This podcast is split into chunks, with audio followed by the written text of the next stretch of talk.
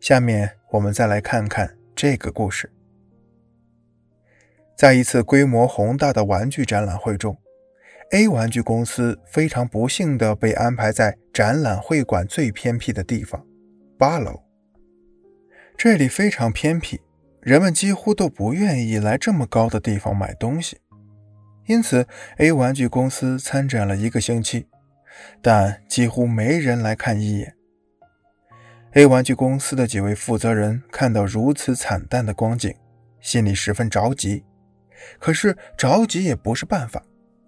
就在大家都耷拉着脑袋、无精打采的时候，其中一位负责人突然大叫道：“我们可以让他们来看时领走一个玩具呀！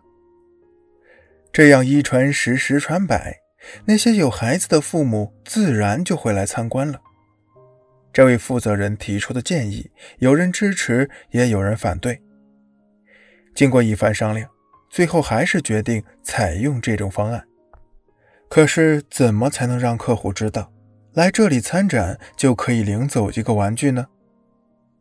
思来想去，他们最终决定用名片来做宣传。于是，他们先把名片的背面写上：“持有这张名片可以到八楼 A 玩具公司领取一个玩具。”然后再去展会进门处撒下这些名片。来来往往的人群望着这些名片，感到非常奇怪，就不由自主地拾了起来。看到正面时，大家表情很平淡；看到背面时，脸上就露出了兴奋的神情。带着名片，匆匆忙忙地来到八楼。近半天的时间，八楼就被人们围得水泄不通。这种状况一直维持到 A 玩具公司参展结束。如此一来，这种人声鼎沸的人气也为 A 玩具公司聚集了不少财气。就这样，A 玩具公司以给人优惠的方法，把营业额提高了一大截。A 玩具公司之所以能取得如此高的营业额，就是因为那些负责人抓住了客户喜欢占小便宜的心理，用一些小恩小惠为公司带来了巨大的利益。如果他们没有这样做，那么展会很可能一直冷冷清清，直到结束。就目前来说，社会上的推销员确实很多，但真正懂得抓住客户心理的推销员并不多。如果想做一个成功的推销员，你就得学会利用人们的各种购买心理，达到销售产品的目的。那么，在具体的销售中，如何才能满足客户的这种心理，并最终达成合作呢？一，尽量满足他们贪小便宜的要求。商家的利润是以客户的支持来获得的，如果没有足够多的客户，商家的利润就会变得微薄。所以在条件允许的情况下，商家不妨进行让利，让爱占小便宜的客户尝到甜头。从而达成合作。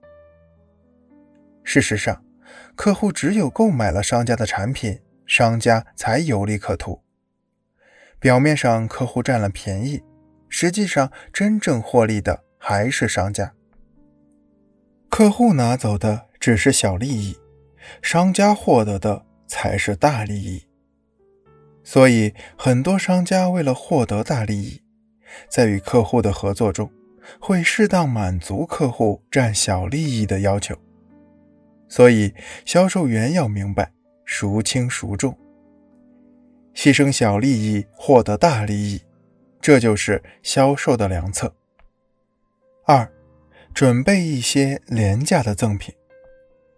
人的贪欲永远都不会得到满足，当客户习惯了占小便宜。就会在以后的合作中一而再、再而三地要求销售员便宜，因为这些客户觉得，既然你能让价，说明利润空间很大，那么就应该再让给我一些。所以，销售员发现客户得寸进尺的时候，就要立即打消客户这种不切实际的想法，一定要向客户立即讲清楚。公司的规定不能随便改来改去。既然已经让利了，那么再让公司就没有利润可赚了。这时候客户遭到拒绝，心里自然不好受。销售员要及时告诉客户，虽然不能让价，但是却有赠品。这对于那些爱占便宜的客户来说，也是一个极大的诱惑。